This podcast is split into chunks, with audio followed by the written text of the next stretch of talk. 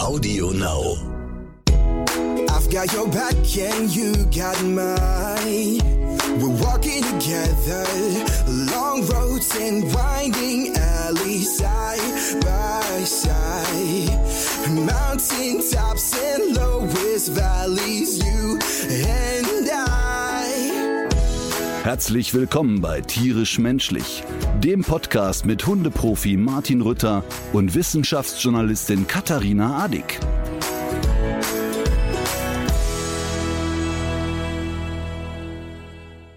Du siehst geschafft aus.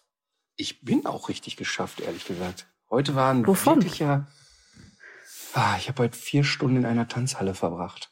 Ach du Scheiße, ich hoffe als Zuschauer. Ja, das habe ich auch für eine Sekunde gedacht, aber ich drehe gerade eine Sendung, die, ähm, ja, wie soll man sie nennen? Sie heißt König der Kindsköpfe. Mhm. Und äh, das ist wörtlich zu nehmen. Da treffen drei Kindsköpfe aufeinander und äh, betteln sich in schönem Quatsch. Also es wird keine so. Hundesendung, sondern eine reine große Kindergeburtstagsshow. Was hat es zu tun mit dem Bild, was du mir, oder hat es überhaupt was zu tun mit dem Foto, was ich heute bekommen habe? Äh, Ja. Es sah aus wie eine Art, es sah wirklich aus wie so ein ganz schlimmer offener äh, Bruch äh, am Arm mit so exoskelettartigen Konstrukten und ein eingegipstes Bein war auch noch zu sehen. Genau, du musst dir die Sendung so vorstellen, äh, König der Kindsköpfe lief in der ersten Staffel mit Kristall, Olli Pocher und Mario Barth. Und da geht's darum, dass sich drei Bekloppte betteln ähm, und alle möglichen schwachsinnigen Challenges machen und keine Ahnung, Biathlon rückwärts mit verbundenen Augen und all, all, wirklich allen Blödsinn dieser Welt. Und ähm, es gibt verschiedene Aufgaben, die zu erfüllen sind. Diesmal läuft diese Staffel mit Oliver Pocher, Guido Kanz und mir. Mhm. Und ähm, wir wissen tatsächlich an den Drehtagen vorher nicht, was passiert. Das heißt also, du kriegst zwar so dann bitte äh, parat stehen und dann kriegst du eine kryptische Mail zwei Stunden vorher, die da heißt, äh, Sportbekleidung würde helfen.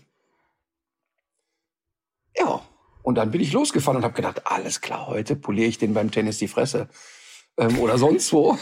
ich war also schon richtig gut drauf. Und dann fuhr mich der Fahrer äh, zu einem Tanzstudio.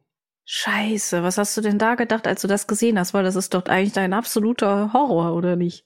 Genau, und dementsprechend bin ich aus dem Auto ausgestiegen und habe gedacht, äh, würge ich jetzt erst den Michael oder äh, den, den Chef von Banijay, einer Produktionsfirma. Also wen, wen würge ich jetzt? Das war eigentlich die Frage. Und dann kam mir freudestrahlend entgegen ähm, eine Tänzerin, die Let's Dance auch schon mal gewonnen hatte. Und dann brach bei mir echt die Wut aus. Ich sagte, Leute, pass auf, haben wir ja hundertmal drüber gesprochen. Es wird nicht getanzt, weil wenn ich tanze, dann hat das wohl was von äh, Holzbein. Und dann Mhm. sagten die, das ist völlig richtig. Und dann bekam ich äh, das Bein eingegipst und hatte so eine Schiene, dass der Arm so gerade steht, so im rechten Winkel. Ähm, und diese Schiene zu tragen, vier Stunden, ist schon keine echte Freude. Und dann äh, gab's vier Stunden Tanztraining. Und die haben es echt ernst gemeint und auch die Tänzerin hat es ernst gemeint. Also mit, mit Gipsbein und äh, ab dem Arm sozusagen wurde Ja. jetzt getanzt. ein hocherotischer Tanz, den ich hier noch nicht verraten möchte. Ähm, aber was hatte äh, die Tänzerin, ich weiß gar nicht, Melissa, die hatte auch schon mal Let's Dance gewonnen, war, weiß ich nicht, hat. Und was ich, hatte die jetzt verloren, dass die, dass die das, dass die dabei mitmachen musste? Das, das war tatsächlich auch so ein bisschen mein Thema, dass ich die ganze Zeit nur dachte, boah, die arme Frau. Die arme, arme Frau. Ähm, aber äh, tatsächlich ist es ja so, das muss man ehrlicherweise mal sagen, mit dem Gipsbein und dem, äh, mit dem Appenarm quasi ist es sowieso schwer. Aber äh, einmal mehr, ähm, ich glaube ja, dass ich tatsächlich sogar gutes Rhythmusgefühl habe und mich gar nicht beim Tanzen so dämlich anstelle. Und ähm, das war auch so ein bisschen der Tenor. Aber du kannst natürlich mit dem Gipsbein wenig machen. Ähm, aber das könnte, das klingt ja fast jetzt schon so, als wärst du von deinem Trauma befreit. Nein, Hast du also jetzt ich vielleicht sogar ein bisschen Geschmack an der Sache gefunden? Nee, Geschmack an der äh, Sache habe ich nicht gefunden. Äh, es war natürlich ein total netter Dreh, weil Melissa wirklich wahnsinnig nett war und und ähm, das Team hatte Spaß wie Bolle und alle haben sich da bepisst vor Lachen, wenn ich äh, Drehungen mit einem Gipsbein machen musste und der Arm, ich soll sie ja ähm, also auch hochheben und das ist natürlich mit dem Gipsbein und dem und dem quasi fixierten im rechten Winkel stei- versteiften Arm natürlich nicht so ganz einfach. Das klingt Ähm, wirklich nach erstklassiger Fernsehunterhaltung. Ich werde mir das auf jeden Fall ansehen. Du, du, du, du, Dein RTL. Äh, nee, also äh, sagen wir mal so, der Spaß an der Sache war tatsächlich, dass ich natürlich für mein unbeholfenes Verhalten eine Ausrede hatte. Das heißt also, wenn Let's Dance jetzt nochmal sozusagen die paralympische Variante einführt, dann könnte ich es mir vorstellen. Ich kann mich erinnern, dass mein Vater, als ich noch klein war, der Tanzen wahrscheinlich so ähnlich gut findet wie du, äh, der hat sich tatsächlich mal den Fuß verbunden, als er zu so Um einem gesellschaftlichen, ja. Das, das könnte ich ja zu Lenis Abschlussball, könnte ich ja die Gipsmanschette mitnehmen. Ja, jetzt nicht mehr. Naja, also lange Rede, kurzer Sinn. Wir bekommen also bei den Aufgaben, die wir da äh, zu bewältigen haben, immer irgendwelche äh, Stolpersteine und Handicaps und ähm, auch sehr unterschiedliche Stolpersteine. Ich habe also keine Ahnung, was die, das Handicap der anderen beiden beim Tanzen war. Denn die meinen das in der Produktion echt ernst. Ne? Also wir haben da auch keinen Kontakt, wir können uns nicht absprechen und kein gar nichts. Also die meinen es wirklich richtig ernst. Ich glaube, die einzigen, die es nicht ernst nehmen, sind Olli und ich. Mhm. Ich finde es aber auch ein bisschen traurig, warum äh, du denen offenbar so viel mehr Vertrauen schenkst als uns. Weil wenn du mit uns auf Drehs gehst, willst du ja vorher immer wissen, was da los ist. Was haben die, was wir nicht haben? Ähm, sagen wir mal Vertrauen. so, die haben nicht diesen Wahnsinn, den ihr habt. Nein, also natürlich haben wir im Vorfeld, das muss man ja fairerweise sagen, bei so einer Sendung ein paar Sachen abgesprochen. Das heißt, du kriegst vorher von der Redaktion einen Fragebogen. Was geht absolut nicht? Was geht in jedem Fall? Da, tanzen war an oberster Stelle, das nicht geht. Also dachten die Hm. sich, okay, gehen wir tanzen. Witzig, ja. Das sollte man dann wohl so nicht machen. Ich habe ja immer Angst vor Leuten auf Stelzen. Sowas sollte ich dann auf solche Fragebögen wohl nicht Oh, draufschreiben. das möchte ich auch gerne mal ausprobieren. Ich konnte als Kind ja wirklich gut Stelzen laufen. Ne? Also ich konnte Treppen Mhm. im Haus hoch und runter und so. Das habe ich aber heute wirklich gefühlt 40 Jahre nicht mehr gemacht. ja, Das probiere ich mal vielleicht aus. dann nächste Weihnachtsfeier. Ja, aber die Stelzen dürfen nur 30 Zentimeter hoch sein. Okay, nee, das wäre für mich auch noch in Ordnung. So. Und ich werde übrigens in der Sendung einen Weltrekordversuch starten. Das wird wahrscheinlich ähm, auch leicht zu bewerkstelligen sein, weil das wahrscheinlich vorher noch niemand ähm, in dieser Form erprobt hat, oder? Na, da geht's nicht ums Tanzen. Ach so. Aber das Interessante ist, es gibt jemanden, der hat einen Weltrekord im Weltrekorde halten. Der, der meldet also immer irgendeinen Schwachsinn an, wo der dann recherchiert und sagt, ah, okay, da gibt's noch gar keine Kategorie. Und Mhm. dann macht er diese Kategorie. Also zum Beispiel hat der Defi ja mal jemanden in Schottland getroffen, der hatte einen Weltrekord darin, der am längsten, der Mensch, der es am längsten versucht hat, Loch Ness zu beobachten und es nicht gesehen zu haben. Also 21 Jahre hat er an der, am Flussufer gesessen und gesagt, ich suche Loch Ness und dafür ist er im Guinness-Buch der Rekorde. Äh, mit, mit, äh, mit was für Unterbrechungen? Oder hat er da gezeltet und einfach immer gewohnt? Er musste halt nur nachweisen, dass er es wirklich äh, ernsthaft versucht hat. Ich kann dir Ja. wirklich sagen, dass nach vier Stunden Tanzhalle der alte, schwergewichtige Körper sich wirklich sehr merkwürdig anfühlt und ich einmal mehr so großen Respekt vor allen habe, die äh, Profitänzer sind, bei Let's Dance mitmachen oder sonst was. Okay, jetzt musst du ja nur noch sitzen und äh, ich würde sehr gerne noch mal kurz sprechen über das große Finale am Sonntag. Die Unvermittelbaren. Das große Finale, Trommelwirbel, die letzte Folge von den Unvermittelbaren, sehr, sehr gute Quote gemacht. Ähm, alle im Sender happy, wir alle happy, die meisten Zuschauer happy. Deutsche Tierschutzbund freut sich über die weitere Kooperation einer neuen Staffel. Ja, sehr gut. Apropos Zuschauer, ich habe das gesehen, du warst ja auch zweimal ähm, live äh, zwischen den Sendungen. Da bist du ja auch schon so ein bisschen auf einige Kritikpunkte eingegangen, aber es gibt eben auch manche Sachen, die sind äh, schlicht falsch und äh, die sollten vielleicht auch gar nicht noch mehr Aufmerksamkeit bekommen, als, als sie sowieso schon haben, weil sie einfach irreführend und schräg sind. Aber wer sich so für diese Kritik interessiert, der kann sich ja auch einfach diese beiden Videos ansehen, die noch auf deinen Accounts äh, äh, online sind, oder? Ja, das, äh, das, das Lustige war ja, dass dann sich eine Tierschützerin auch nochmal, die ich eingeladen hatte, gem- gemeldet hat und ähm, bei Cooper, bei Dogge Cooper ähm, nochmal zum Besten gab, was wir für Versager sind und wie äh, falsch die Einschätzung ist. Jetzt ist es nur so, dass wir ja on camera äh, Versuche sehen, wie er versucht, die Tierschützerin zu beißen. Und dann kommt dieser, ich sag mal, dieser mm, ja, Verharmlung, Verharmlosungsmechanismus, der wollte nur schnappen, er hätte aber nicht gebissen. Also in welcher Glaskugel kann man das denn dann sehen, dass das nicht ja, ja, das, wird? Das ist dann Und wer will die schwer. Verantwortung? Vor allem wer will die Verantwortung dafür übernehmen, dass es nicht passiert? Nee, es war unheimlich schwer. Und dann gab es natürlich auch äh, dramatische Momente, denn Mäuschen, Bernardiner Mäuschen, hat ja beim Spazierengehen einen anderen Hund verletzt, der dann an den Folgen dieser Verletzung verstorben ist. Und dann geht's dann los, die Leute verbreiten, dass der Hund im Training einen anderen Hund gebissen hätte und die Trainerin hätte nicht aufgepasst und so. Das ist alles totaler Quatsch, ist auf dem Spaziergang der Leute passiert, die, äh, wie das immer so ist, du kannst ja Menschen immer nur begleiten und schulen. Das heißt also, wenn der Arzt dir sagt, es wäre wirklich saugeil, wenn sie aufhören zu rauchen und 30 Kilo abnehmen und der Patient äh, steckt sich sofort eine Rothände ohne Filter an, nimmt eine Pulle Rotwein an den Hals und äh, ist ein Spanferkel dabei und sagt dann am Ende, ja, das hätten Sie mir mal sagen können. Äh, dann ist es natürlich schwer. Und auf der Ebene wurde dann auch diskutiert. Ich habe aber, das war ganz lustig, weil der Defi mit in dem Chat war und der Defi hat sich dann zwischendurch Popcorn zu essen geholt, ähm, weil er, weil er es einfach gar nicht fassen konnte, wie ruhig ich dann bleibe, wenn so eine emotionalen Ausbrüche kommen der Menschen.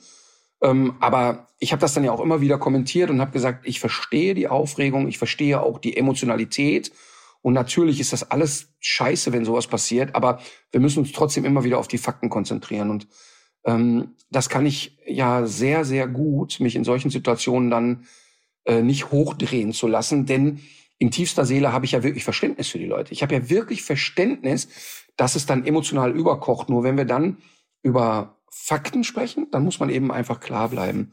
Ähm, aber lange Rede, kurzer Sinn ist ja völlig klar, wenn man solche Hunde rausfischt, wie wir sie rausgefischt haben, dass da auch ähm, nicht alles glatt läuft, ist ja logisch. Trotzdem darf natürlich so eine Nummer nicht passieren. Und das ist ein, ähm, eine Verkettung von vielen Umständen und das wäre sicherlich vermeidbar gewesen. Das muss man ganz klar sagen. Ja. Wie geht's weiter mit dieser Sendung? Ja, es geht äh, sehr euphorisch weiter, denn ich habe in dem Live-Chat gesagt, pass mal auf, Leute, ähm, es ist ja eine, sag ich mal, mit Unterstützung des Deutschen Tierschutzbundes, was ich aber ganz toll finde an Tierschutzbund ist, dass die sagen, ey, ganz ehrlich, wenn euch ein Hund vor die Füße fällt, der nicht aus einem Tierheim stammt, das an den Deutschen Tierschutzbund angegliedert ist, dann natürlich mitmachen, ist doch logisch. Ähm, und habe dann so gesagt, hey, wer kann da irgendwie Hunde empfehlen? Wer kennt einen Hund, der schon lange irgendwo sitzt, der schwierig ist, der ängstlich ist, der nicht gut sozialisiert ist, der irgendeine Macke hat, wo ihr glaubt, oh, da rufen wir besser einen Exorzisten als einen Hundetrainer. Ähm, dann würdet ihr euch melden können. Und das ist auch echt passiert. Das heißt also, jeder hatte jetzt in seinem Dorf noch einen Hund, den er schon seit Jahren im Tierheim sitzen sieht. Das ist ein großer Vorteil für uns. Das heißt, die Recherche wird wahrscheinlich ein bisschen leichter. Wir haben aber auch einen Aufruf gemacht und haben gesagt, Leute, wer von euch kann sich denn vorstellen, einen Hund zu nehmen, der eine zweite Chance verdient hat? Und das ist natürlich ein Aufruf, der so ins Blaue geht. Ne, dann ist ja klar, also zurecht kommt ja dann, ja, aber ich müsste den Hund dann wohl erstmal kennenlernen. Es ging halt nur darum, mal so die Grundbereitschaft abzuklappern. Man sollte und schon mal die Ohren aufstellen, sozusagen. Ganz genau. Und so machen wir es jetzt auch. Das heißt, es läuft jetzt quasi die Tingeltour. Ähm, Jochen klappert mit Ellen wieder die Tierheime ab. Ähm, die Tierheime sind ja auch sehr unterschiedlich. Also die meisten Tierheime sagen, boah, das finden wir mega, weil das die Realität darstellt. Es gibt aber auch Tierheime, die sagen, boah, das ist mir aber ein bisschen viel Aufriss und ist für die Hunde natürlich auch sehr anstrengend, äh, wissen wir nicht so genau. Ähm, aber wir machen diesmal statt vier, sechs Folgen, weil es eben wirklich sehr erfolgreich gelaufen ist. Ähm, und wir lassen uns wieder auf diese Achterbahnfahrt ein, denn es, cool. es ist natürlich nicht planbar, muss man ehrlich sagen. Also ich sag mal rein wirtschaftlich ist dieses Projekt natürlich nicht sexy, denn du kalkulierst ja als Produktionsfirma so und so viele Tage für eine Folge, weil, weil der Sender muss ja auch ein bisschen wissen, was kostet der ganze Bums da jetzt eigentlich. Mhm. Und dann ist es eigentlich jetzt in der Sendung voll aus dem Ruder gelaufen, was den Aufwand anbelangt. Das ist die ja einzige Lösung ist natürlich, es müssen noch mehr Tiere zerfleischt werden für die Quote, damit es wiederum mehr Werbeeinnahmen gibt. Äh, und das ist ja der eigentliche Plan, den du auch verfolgst. Oder? Aber das ist, das ist ja wirklich, also ich finde das ja sehr schön, dass du das auch mal so sagst. Das ist für mich wirklich, also da bist du dann in der Welt der Geisteskrankheit gelandet, wenn die Leute ernsthaft posten, ja, da werden ja Hunde in Gefahr gebracht für die Quote und ähm, und äh, da wird alles getan, dass die Leute zuschauen. Und mal ganz ehrlich, ne, eine der erfolgreichsten Sendungen, die ich mache, heißt Die Welpen kommen. Und mal ganz ehrlich, ne, Also Die gehen auch weniger- alle wieder gesund nach Hause. Die gehen alle sehr gesund nach Hause und das Maximale der Gefühle, das da passiert, ist, dass ein Welpe ins Wohnzimmer scheißt. Und äh, man kann da also jetzt nicht, obwohl das stimmt auch nicht ganz. Wir hatten tatsächlich auch mal einen heftigen Fall bei den Welpen, aber insgesamt ist das natürlich ein sehr seichtes Format, ähm, wo man viele Trainingsinformationen bekommt, aber wo natürlich nichts Spektakuläres passiert. Und bei Hundeprofi, ähm, da kann ich dir wirklich sagen, immer wenn wir Hunde testen, testen wir die nur so lange, bis ich weiß, ah, okay, das ist das Problem. Und dann ist auch gut. Niemals in den 22 Jahren Fernsehen habe ich ein einziges Mal einen Hund künstlich hochgedreht oder eine Situation kreiert, wo ich dachte, hui, Menschen, Tiere, Sensationen. Und du wirst auch niemanden finden, der mit mir zusammengearbeitet hat, der das ernsthaft behaupten kann. Also das, das ist wirklich abstrus und das ist auch überhaupt nicht in meiner DNA. Und ich kann dir sogar noch mal ein extremeres Beispiel nennen. Wir haben vor vielen, vielen Jahren mal einen Labrador Ridgeback Mischling gedreht. Und dieser Hund ist immer nachts aufgestanden und hat äh, gejault, geheult, gebellt und randaliert. Und es gab eine, eine wirklich hohe Belastungssituation innerhalb der Familie. Die Kinder waren noch klein und die Frau ging wirklich auf dem Zahnfleisch. Und der Mann war aber so ein bisschen in der Haltung unterwegs, ja, sie muss das regeln. Sie, sie soll das regeln. Ne? Und da habe ich mich dann einmal vor laufender Kamera mit dem Mann alleine getroffen und äh, ohne die Frau und habe gesagt, schau mal, Junge, wo ist denn jetzt hier der Deal? Ihr habt Kinder, ihr habt einen Hund, die hat alles allein an der Backe. Das ist doch einfach nicht fair. Und der Hund hat, ist wirklich trainierbar. Also ihr müsst wirklich mal drei Monate die Arschbacken zusammenkneifen und dann haben wir es auch. Aber es geht nur, wenn es beide machen, sonst ist das Ding echt im Eimer. Und Hm. er hatte so ganz verständnisvoll, ja, ach, mhm, mhm, mhm. Ging dann nach Hause, um seiner Frau zu verkünden, der Hund geht. Oh. Genau. Und wir wussten das aber natürlich nicht und sind dann ein paar Stunden später mit dem Kamerateam, wir waren dann noch Mittagessen, sind da hingekommen und kamen rein und er war inzwischen weg und die Frau war völlig fertig mit der Welt und hat dann in der Küche gestanden und hat angefangen zu weinen und wirklich bitterlich zu weinen. Und ich konnte da gar nicht drauf wechseln. Und dann hat sie da so, so gestammelt und mir das erklärt. Und die war so fertig, dass sie hinterher in der Küche auf dem Boden lag. Ach du Scheiße. Und genau, und das Spannende ist, dass beide Kameraleute, unter anderem mein heißgeliebter Klaus, ohne dass wir darüber geredet haben, einfach die Kameras ausgemacht haben. hm. Das heißt, denen war völlig klar, wir sind jetzt in einem Szenario, wo wir de- den Menschen eigentlich nicht mehr zeigen können. Und wir haben also dann in der Sendung wirklich genau an der Stelle, wo sie, wo die Tränen kullern und sie mir sagt, hey, er will den Hund nicht mehr, sind wir ausgestiegen quasi. Ne, sind dann an einer anderen Stelle wieder rein und haben das Thema äh, nochmal aufgegriffen. Also das heißt, auch die Leute, die mit mir arbeiten, sind eben nicht Menschen, Tiere, Sensationen, sondern haben ein ganz feines Gespür dafür, was geht und was geht nicht und was darf und was darf nicht. Und das ist der Grund, warum wir einfach auch, ich bin mir sicher, egal welchen Fall ich anrufe, nach 20 Jahren könnte ich wieder dahin kommen. Ja, manchmal passieren ja Sachen im Kopf, Neuronen, die sich merkwürdig verschalten und man denkt so für eine Sekunde, für einen Bruchteil einer Sekunde was richtig, richtig beknacktes. Mhm. Ich weiß nicht, ob du das auch kennst. Ich kenne Aber- das. Ich kenne Ja. das auch in meinem eigenen Gedanken. Ich habe aber zu dem Thema auch noch mal, dass die Menschen sich manchmal ja Gedanken machen, die gar nicht stattfanden. Vor vielen Jahren haben wir eine Couch für alle Fälle im WDR gemacht. 13 Folgen. Und der damalige Intendant war Fritz Pleitgen. Und das, zu der Zeit gab es eben noch kein Internet im klassischen Sinne. Also das war noch irgendwie so, hu, was ist das? Und da haben Menschen also Leserbriefe geschrieben. Und dann schrieb eine Frau, also sie möchte gerne die GEZ-Gebühren der letzten 30 Jahre erstattet haben, denn es wäre eine absolute Zumutung, Martin Rütter da ertragen zu müssen. und, und schrieb also ganz, ganz lange, sie könnte es einfach nicht mehr ertragen, dieser permanente Vergleich von Martin Rütter in der Sendung Eine Couch für alle Fälle, die Hunde, sei, die Hunde seien wie Wölfe. Das könnte sie einfach nicht mehr ertragen. Daraufhin habe ich mir alle 13 Folgen angeschaut. Das Wort Wolf ist kein einziges Mal gefallen. Wir haben Vor allem- kein Mal, in 13 Folgen haben wir kein Mal einen Vergleich angestellt, einen Bezug genommen auf irgendetwas. Also das heißt, die wird das irgendwo mal vom, bei mir bei irgendeinem Vortrag das Wort Wolf gehört haben, hat sich dann die Sendung angeguckt und dann geht's aber noch weiter. Der Brief war sieben, acht, keine Ahnung, 13 Seiten. Und am Ende hat sie sich so in Rage geschrieben und immer wieder empfohlen, welchen Trainer denn der WDR aber mal zeigen sollte. Und dann stellte sich raus, das ist ein Trainer für Seehunde. Weißt du, und dann, der, der, der Brief ging wirklich durch alle Redaktionen im WDR, alle Spaß wie Bolle. ähm, und dann ist ja klar, ich meine, wa- was in ihrem Kopf hat stattgefunden, der Ritter sagt immer, der Hund ist wie ein Wolf.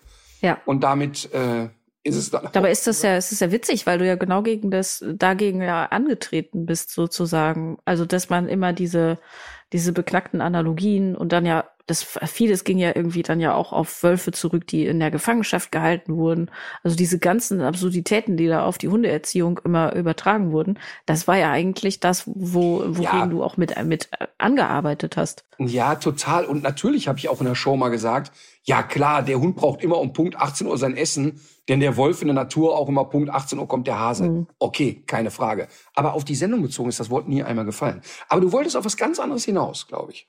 Das stimmt. Und zwar, ähm, ich hatte äh, vielleicht schon Einweg Medi-Night zu viel im Kopf, aber mir ist aufgefallen, dass sich bei mir zu Hause diese kleinen Tütchen häufen, mh, hm, die man immer hat, wenn man so, ein, so einen Schnelltest macht. Kennst du die? Die sehen aus wie so Mini-Zip-Tüten. Die haben oben so einen kleinen Verschluss. Und davon habe ich jetzt irgendwie fünf, sechs Stück. Was macht man damit? Was tut man da rein? Äh, nichts kann man da rein tun. Aber die kriegst du beim Dreh immer so ausgehändigt, oder was? Ich krieg die so ausgehändigt oder auch wenn ich in der Apotheke die selber kaufe. Und ähm, dann ist mir aufgefallen, ach, bei mir vor der Haustür, da stehen ja immer die Dealer. Und die könnten die Tütchen ja gebrauchen. Dann sind die noch für was gut. Ich habe wirklich eine Sekunde gedacht, ach, bevor ich die jetzt wegschmeiße. Ich habe genau vor Augen, ne? wie du nach einem guten Liter Vic Medi Light und du hattest ja angekündigt, dass du, dass du heißen Jägermeister durch die Zähne ziehen wirst, darunter schlurfst, äh, die Haare auf halb acht, die Brille, aber dann die Brille so krumm, dass die so, so ja. schief im Gesicht ist und kommst runter und sagst, Jungs, ich hab da was für euch. aber weißt du was? Vielleicht wäre das gar keine schlechte Idee. Vielleicht würden die dann nicht wiederkommen. Vielleicht wäre ich die dann damit los. aber man hat ja, äh, ich meine, sagen wir, ich habe ja, glaube ich, hier schon mal erzählt, ich bin ja mal mit 15 im Schlafanzug zum, zum Friseur gelaufen, weil ich so verpennt nee. war und es nicht geschnallt habe. Der Friseur Nein. war, muss man aber dazu sagen, so 100 Meter diagonal auf der anderen Straßenseite. Und ich bin dann samstags morgens total verpennt um elf oder so, und das ist ja für einen 15-Jährigen echt früh, raus aus dem Haus und dachte, also im Nachhinein weiß ich, ich wollte die Zeitung aus dem Briefkasten holen. Und dann bin ich raus und habe so gedacht, warte mal, warte mal, warte, warum bist du jetzt nochmal hier? Ach so, Friseur, ja, ja, klar. Und dann bin ich zu Herrn Witzel gelaufen und der hat auch keine Miene verzogen. Der fand das auch ganz normal. Und dann habe ich da gesessen. War das so einer mit so Flugzeugen, so ein Frotti-Anzug? Äh, und hattest du noch deine lose Zahnspange auch noch drin? Nee, aber, aber der Herr Witzel war ein Meister an der Schere. Ich glaube, der hat sein ganzes Leben lang wirklich nur so Topfschnitte gemacht. Glaube, der hat so, ein Leben ja. lang jugendlichen Töpfe auf den Kopf gesetzt und rund abgeschnitten. ähm, also ich glaube wirklich, dass der so die Handwerkskunst äh, nicht erfunden hatte. Äh, aber es war ein alter Familienbetrieb. Sein Vater und Urgroßvater war schon, waren schon Topfschneider. Und der hat auch keine Miene verzogen. Ich kam da rein, den Badeschlappen und Schlafanzug. Und dann hat er mir die Haare geschnitten und irgendwann kam meine Mutter leicht irritiert, die sich Sorgen machte, wo ist das Kind wohl hingelaufen? Ja. Ja. Dabei hätte deine Mutter das ja vielleicht sogar auch einfallen können, oder? Die war ja für solche Überraschungen auch ganz gut, oder nicht? Äh, ja, absolut. Vor allen Dingen, dass die überhaupt gemerkt hat, dass ich weg war. Also ich meine, das habe ich ja schon mal erzählt. Ich war ja mal, ich bin ja mal mit 14 für fünf Tage nach Mailand abgehauen und äh, meine Eltern haben es nicht bemerkt. Also da kann man sich ja so ein bisschen die Zustände bei uns vorstellen. Also, das hast du im Podcast aber noch nicht erzählt. Ernsthaft nicht? Habe ich dir ja privat nee. bestimmt schon mal erzählt. Ich krieg das ja sowieso. Ja, also, naja, also meine Eltern waren ja, ähm, das muss man wirklich sagen, ich habe und deshalb kann ich das auch alles erzählen, weil ich ja mit denen total Frieden geschlossen habe. Die Mama ist ja tot. Ähm, aber der, das Friedensschließen bei meiner Mutter fing ja schon an, als die Diagnose Demenz kam. Und mein Vater war ähm, oder ist, zu dem habe ich ja inzwischen wieder einen ganz guten Kontakt, der, der war einfach nur als Vater so nicht geeignet, weil der, man muss sich das dann einfach vorstellen, der war selber noch ein sehr junger Mann, der war 18, 19, als er mit meiner Schwester äh, schwanger wurde quasi und hat dann ja sozusagen eine Frau geschwängert, die er nicht wirklich geliebt hat. Und dann war das aber eben in dem, in der Generation so, ja, was machen wir jetzt? Ja, da kommt ein Ring auf den Finger und fertig. Und der war aber selber im Kopf war der ein Kind. Der war, der wollte Fußball spielen und mit den Jungs ausgehen. Der, der war als Vater nicht geeignet. Und dann auf das Drängeln meiner Mutter und meiner Schwester, die unbedingt einen Bruder haben wollte, gab es dann ein zweites Kind. Und mein Vater war immer so als Kumpel unheimlich geeignet. Ähm, also also ich glaube, wenn der beerdigt wird, da werden 2000 Menschen kommen, bin ich mir ziemlich sicher. Und ähm, die, die werden wirklich alle traurig sein, weil der wirklich als Kumpel ist der echt eine Eins mit Sternchen. Ne? Oder so jetzt, als wir die ukrainische Familie aufgenommen haben, dann ist das für den so selbsterklärend, dass der jeden Morgen die 100 Kilometer zu der Wohnung fährt, die Küche da einbaut und der geht auf 80 zu. Ne? Aber der war eben als Vater nicht geeignet. Das heißt, der, der, die waren beide nicht in der Lage, sich um uns zu kümmern sozusagen. Und dadurch waren meine Schwester und ich ja sehr schnell sehr selbstständig. Also für mich war mit zwölf völlig normal, selber zu kochen, zu waschen, sich zu versorgen, war für mich ja total normal. Äh, Im Nachhinein ja auch gut. Ich hab, war ja dadurch sehr eigenständig. Aber trotzdem wünscht man sich das als Kind ja ein bisschen anders. Und die waren so mit sich und ihren Streitereien beschäftigt. Und da lebten die schon getrennt. Und dann war ich mal irgendwann so genervt und wollte eigentlich nur mal so ein paar Kilometer weg. Und bin dann mit so einem kleinen Rucksack und äh, mit einem Fußball unterm Arm los. Oh, so nach vier Stunden habe ich mal gedacht, wo, wo fährt der Zug denn wohl eigentlich so hin? Und ähm, auch da bin ich mal in den nächsten gestiegen und ich hatte von nichts eine Ahnung. Und dann irgendwann kriegte ich mit, ach, ach so, Italien sind wir gleich. Und dann habe ich, das war ganz nett, dann habe ich da vier Tage oder dreieinhalb Tage in Mailand verbracht. Das war total nett. Was hattest du denn? Hattest du denn Geld oder hast du dann da einfach äh, ja, draußen hatte, geschlafen oder? Genau, ich hatte ein bisschen Geld dabei, aber ich habe da äh, mich so ein bisschen durchschmarotzt. Ähm, ich habe also, also das Ticket hatte ich nicht bezahlt, also ich bin einfach Mhm. eingestiegen. Das war ja, ähm, sag ich mal, Mitte der 80er Jahre noch ein bisschen weniger kompliziert wahrscheinlich als heute. Und ich hätte da auch ja keine, mein Gott, wenn die mich geschnappt hätten, wäre ich halt wieder ausgestiegen, wäre ja auch nicht schlimm. Mhm. Ähm, ich glaube, ich hatte so 70 Mark dabei. Und das war so, um ein paar Okay, Nudeln zu immerhin. ja, ja, Ja. um ein paar Nudeln zu kochen, so ging das alles ganz gut. Ähm, äh, 40 gingen aber dafür drauf, dass ich einen Fußball gekauft habe in Italien. Ach ähm. Aber das hat funktioniert, weil ich hatte da relativ schnell dann Kontakt zu anderen Interrailern, die dann so unterwegs waren und so. Das war also das war nicht so kompliziert, ehrlich gesagt. Ich habe dann draußen geschlafen, es war ja nicht so kalt und fand das auch. Ich fand das, du musst dir vorstellen, ich war ja mit 14 oder 15 so mit so einer ähm, im positiven Sinne gemeint mit so einer mit so einem Urvertrauen und so einer Naivität unterwegs. Mhm. Also ich hätte nie auf dem Schirm gehabt, dass mal was Blödes passieren könnte. Also ich hatte jetzt nicht die Angst, huh, da überfällt dich einer oder was passiert, wenn sie dich da aufgreifen. Ich hatte ja kein Personalausweis Mhm. oder sowas dabei, ne? Und ähm, ich bin dann einfach so fröhlich durch die Welt getuckert und das war dann irgendwie nett. Und äh, als ich dann wiederkam, wurde das einfach nicht thematisiert. Also ich Aber weiß, es war schon, man hatte, man hatte festgestellt, dass du mal kurz weg warst. Das dann Ich doch. glaube nicht. Ich glaube nicht. Ähm, also ich glaube absolut nicht. Und ich glaube, wenn mein Vater die Mhm. Geschichte hört, wird er die auch in Frage stellen. Weil Ah. das, äh, das, also das kann ich mir einfach nicht vorstellen, dass er sich daran erinnern kann oder das überhaupt wahrgenommen hat. Denn ich weiß noch, dass ich an einem Montag, Montagabend, Montagnachmittag nach der Schule los bin. Und ich wollte aber auf jeden Fall am Samstag wieder da sein, weil ich am Samstag ein Fußballspiel hatte. Mhm. Ähm, so das Zeitfenster, da konnte ich mich noch wirklich gut dran erinnern. Aber das haben die dann einfach nicht, ich meine, die haben ja viele Sachen nicht geschnallt. Also, man muss ja vorstellen, ich bin dann ja, das, das ist wirklich im Nachhinein echt lustig. Ich bin dann, ich durfte dann ja nicht mehr auf ein Gymnasium, weil ich ja zum, also zweimal hintereinander im selben Jahr sitzen geblieben bin auf verschiedenen Schulen. Und dann war klar, Gymnasium ist jetzt nicht mehr. Und dann ist es eigentlich eine, dann kriegen die Eltern ein Schreiben und dann heißt, hör mal, wo geht ihr denn jetzt hin? Zur Sicherheit öffneten meine Eltern ja Post nicht. Ähm, Mhm. Und dann waren die Sommerferien vorbei und ich dachte natürlich, halt dich mal schön ruhig. Weil wenn die sich nicht drum gekümmert haben, da hast du erstmal Ruhe, wenn die Schule wieder anfängt. Ja. Und genau so war das auch. Also glaubt man nicht, dass einer von denen gesagt hätte, äh, warte mal, wo geht denn jetzt eigentlich zur Schule? Haben die einfach nicht dem Schirm gehabt. Und dann ging Hast so du denn noch versucht, so einen gewissen Tagesrhythmus vorzugaukeln, Ach, indem du morgens irgendwo nein. hingegangen bist? Nein, die waren ja beide berufstätig und das war jetzt ähm, nicht so ein Thema, wann man aufsteht und wo man hingeht und so. Also klar, gab natürlich, also wenn ich Schule geschwänzt habe und mein Vater kam von der Arbeit früher nach Hause oder so, oder der hatte ja so, so sag ich mal, so Wechseldienste, der konnte auch sein, dass der um 10 Uhr mal kommt. Da gab es natürlich auch mal so einen Alibi-mäßigen, also das geht aber nicht, Satz. Mhm. Aber insgeheim fand er das, glaube ich, relativ egal. Und dann weiß ich noch genau, das werde ich nie vergessen. Es waren 10 oder 14 Tage oben und alle waren in der Schule, nur ich nicht. Das war wirklich großartig. Das war wirklich großartig. Und dann besteht aber ja in Deutschland Schulpflicht. Also irgendwann ähm, melden sich dann Ämter. Und dann stand, und das werde ich wirklich nie vergessen, eine Lehrerin vor der Tür, ähm, die ich ja hier schon mal gelobhudelt habe, Marianne Kissing-Stolz, die stand dann einfach bei uns zu Hause vor der Tür. War das die. Rauchende mit dem Leoparden-Look? Die Ja. aus, die sieht aus wie die Sängerin von Eurythmics. Annie Lennox, glaube ich, heißt sie. Ja. Und äh, eine super Frau und stand dann da und äh, bat dann sozusagen zum Gebet. So nach dem Motto, also nur mal zur Info, es gibt ja eine Schulpflicht in Deutschland, also der Sohn müsse wohl, das hätte wohl so Sinn. Und ja, dann war ich wohl an dieser Hauptschule angemeldet. Und dann, dann kam ich halt dahin und dann ging meine Zankereien mit ihr los. Aber insgeheim war das eigentlich von Anfang an eine glühende Liebe, muss man sagen.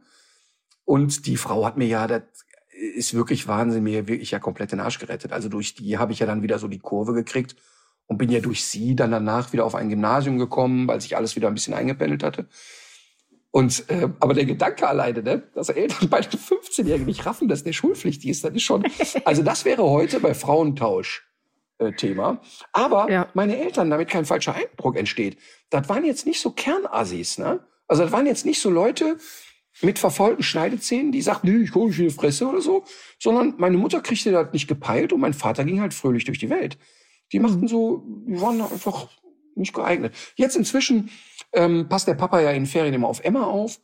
Ähm, und da ist der bestens zugeeignet. Der Hund ist immer drei Kilo schwerer, wenn ich wiederkomme. Strahlt wie ein Honigkuchenpferd, glaubt jetzt, er schläft für den Rest seines Lebens im Bett und 24 Stunden am Tag fliegt ein Ball durch den Garten. Ja. Also es hat sich alles eingespielt und nichts verändert. Ja, es sind, es sind auch Ferien für Emma. Man selber hat ja nach dem Urlaub auch schon mal ein paar Kilo zu viel. Ja, kann diesen Lebenswandel nicht dauerhaft durchhalten. Und ich habe dir ja schon mal erzählt, dass mein Vater auch was ich wirklich immer an dem bewundert habe, dass der immer cool blieb. Und ich muss wirklich sagen, dass ich glaube, dass ich diese Eigenschaft von dem total geerbt habe. Dieses, mhm. Dieses immer das Positive sehen, immer fröhlich bleiben, ganz wenig Grundaggression. Es ist ein Typ, den kriegst du nicht aggressiv. Also das ist wirklich, da muss echt schon viel zustande kommen, dass der sich aufregt. Und das bei mir ja ganz genauso. Und der, der hatte immer so, und ich habe echt viele Lebenssituationen erlebt, wo ich gedacht habe, oh, jetzt, jetzt, jetzt kommt's, und da kam gar nichts. Ähm, also nicht nur auf mich bezogen, sondern allgemein. Der blieb immer sehr cool. Und das ist auch heute noch so, dass er mit seinen fast 80 mit so einer unfassbaren Fröhlichkeit rumläuft und die immer noch in einer Clique unterwegs ist von Leuten, die er seit seiner Kindheit kennt. Also die treffen sich immer noch freitags zum Stammtischbierchen trinken, äh, helfen sich gegenseitig. Der eine hat Parkinson, der andere hat zwei steife Beine, der geht für den einkaufen, der macht das für den. Also eine, eine ganz tolle Clique so immer noch. Ne? Mhm. Meinst du, du hast das auch an deine Kinder weitergegeben, diese Eigenschaft? Äh, sagen wir mal so, ich, ich, die Marlene hat ja mal zu mir gesagt, das ist schon einige Zeit her, die hat gesagt, Papa, ich glaube, der Unterschied zu dir, zu anderen Eltern ist, dass du dich eigentlich nie aufregst. Ähm, also, dass die das wahrnehmen, da bin ich mir 100% mhm. sicher. Ähm, wer das auch so hat, ist der Moritz, dass der auch so diese, ja, wir regen uns jetzt mal nicht auf und wir gucken mal und so. Aber der ist schon jemand, der sich viele Gedanken macht und so. Also ich, ich kann das noch nicht einschätzen, ob die dann im mhm. Erwachsenenalter auch mit so einer Wurstigkeit rumlaufen. Aber es strahlt ja schon auch aus. Also selbst wenn man das jetzt nicht im eigenen Genpool hat, das ist ja schon auch was, was eine Stimmung auch prägt. Also egal, ob man jetzt selber auch so gestrickt ist oder nicht. Ne? Das ist so, davon geht ja eine gewisse Wirkung auch aus. Ja, und es ist auch, es passiert ja auch im Freundeskreis und es passiert ja auch im, im Umfeld, also zum Beispiel jetzt, als wir König der Kindsköpfe die Matzen gedreht haben, waren ja Kameraleute dabei, mit denen ich faktisch noch nie gedreht habe. Die kannten mich auch nur vom Erzählen. Und dann merke ich ja, dass so ein Aufnahmeleiter so die erste Stunde immer um mich rumschlawenzelt. Ähm, was brauchst du zu essen? Kann ich hier noch was? Hast du das noch? Mal, die Garderobe ist warm, keine Ahnung. Und wenn er so eine Stunde immer hört, nee, nee, ist alles wirklich okay, können wir, wir können jetzt eigentlich anfangen, es ist wirklich alles in Ordnung dann sind die natürlich gewöhnt, es gibt da auch so ein bisschen betreuungsintensive Patienten, erstmal zu warten, ist der wirklich so entspannt? Und wenn die das einmal haben, dann ist der Dreh auch locker. Dann fangen die auch an loszulassen. Und dann merkst du auch, dass die sehr schnell sagen, ah, okay, jetzt können wir in, wir haben Spaßmodus umschalten. Also das heißt, ich, ich merke schon, dass um mich herum, wenn ich mit Menschen intensiv arbeite, zwar schon alle wissen, okay, der will was und der hat einen gewissen Anspruch, aber Und er wartet nicht, nicht gerne. Der wartet nicht gerne, das ist so. Das spricht sich schnell rum bei mir, das stimmt. Ähm, aber es spricht sich ja auch rum und die Leute merken schon, dass so ein Grundrauschen von Entspannung da ist. Und ich kann nur eben nicht ab, wenn die Leute faul sind. Das ist, also da mhm. kann ich überhaupt nicht drauf. Wenn ich merke, dass ich jemanden antreiben muss, das, da, dann nabel ich mich sofort ab von den Leuten. Da habe ich keine Lust drauf. Ich fände das ja eigentlich ganz cool, wenn du das noch ein bisschen irgendwie so, wenn du so, so Schuldigkeiten dir einfallen lassen würdest. Also so zum Beispiel Haben wir, glaube ich, schon mal drüber geredet. Aber ich weiß nicht, ob im Podcast, aber bei, ich glaube, es war bei Van Halen so, dass die immer gesagt haben, dass sie auf gar keinen Fall gelbe M&Ms in ihrer M&Ms-Schale haben wollen.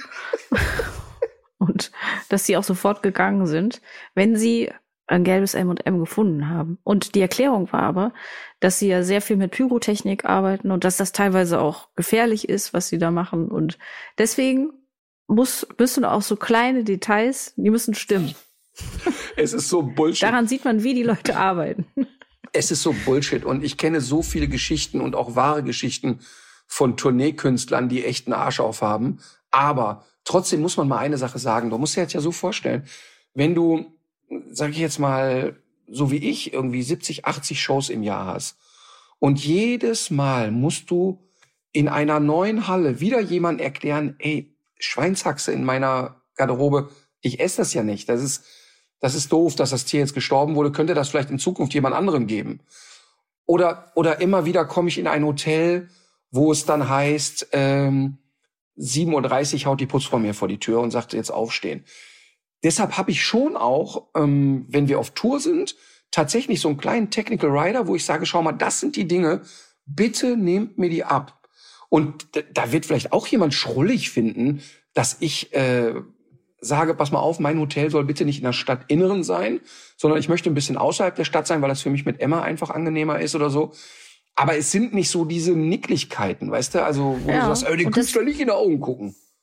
Ja, genau, aber das ist, glaube ich, auch was, was man dann da am Ende doch wieder leichter versteht, wenn man sich klar macht, also für die meisten Menschen ist ja so ein Hotelaufenthalt oder auch mal ins Restaurant zu gehen, ist ja was Besonderes. Und wenn das dann mal nicht so den eigenen Erwartungen oder dem eigenen Geschmack entspricht, dann stellt man sich eben nicht so an. Aber äh, bei dir ist es ja so, dass du ja sehr, sehr, sehr viele Tage des Jahres ähm, so verbringst. Und es kann ja nicht, es kann nicht jeden Tag sein, dass man so völlig gegen den eigenen Ernährungsplan oder einfach nicht schlafen kann und so weiter. Das, äh, wenn das, wenn das in dieser Häufigkeit ist, ist es ja klar, dass es dann irgendwann auch eine krasse Belastung ist. Ja, genau. Und ich sag mal so, wenn jetzt. Auch wenn man jetzt man, nicht sagt, das ist ja nicht vergleichbar mit, mit, äh, mit anderen Leidensgeschichten sozusagen, aber es ist was anderes als jemand, der irgendwie alle paar Wochen oder alle paar, paar Monate mal eine Nacht im Hotel schläft.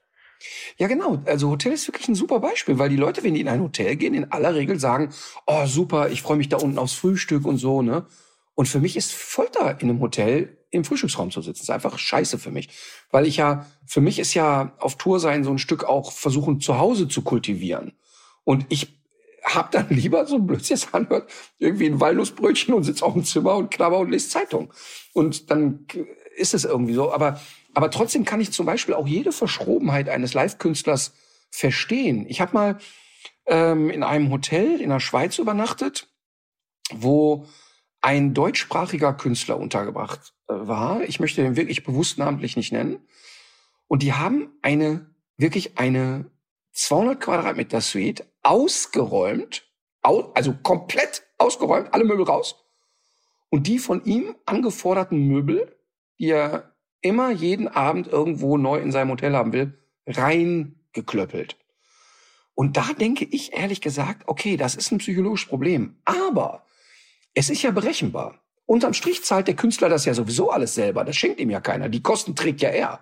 Und wenn der für sich sagt, pass mal auf Leute, das ist meine Anforderung, dann sollen die das bitte erfüllen. Doof finde ich nur, so wie ich es einmal erlebt habe, auch ein deutschsprachiger Künstler, ein Musiker, der immer auf eine gewisse Teesorte bestand. Und da hat ein ein sehr äh, liebenswerter Mensch, den ich wirklich sehr schätze, den Manni, der war wirklich immer ähm, sehr daran interessiert, dass den Künstlern gut ging, war dieser Tee aber nicht zu besorgen. Und dann eskalierte dieser Sänger und dann ist der Manni, ich glaube, viereinhalb Stunden durch die Welt getuckert, um diesen scheiß Tee zu organisieren, um sich dann anzuhören, nee, also Tee trinkt der grundsätzlich vor der Show nicht mehr.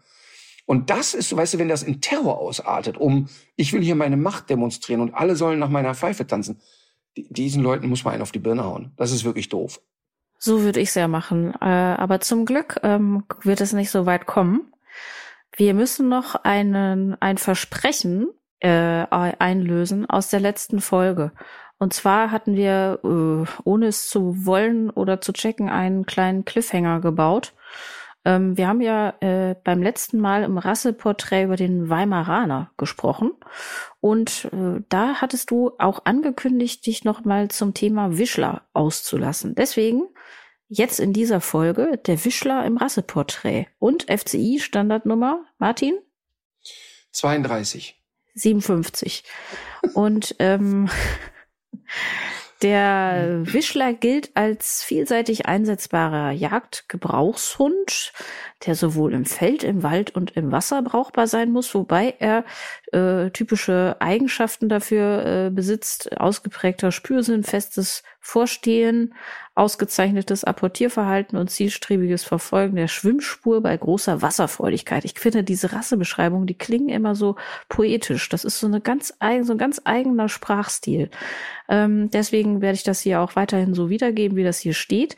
Er verträgt sowohl schwieriges Gelände als auch extreme Wetterlagen. Als leistungsfähiger Jagdgebrauchshund sind Schuss und Wildscheue, eine fehlende Bereitschaft zum Vorstehen bzw. zum Apportieren ebenso unerwünscht wie die fehlende Wasserfreudigkeit. Wegen seines problemlosen Naturells und seiner Anpassungsfähigkeit kann er auch in der Wohnung leicht gehalten werden.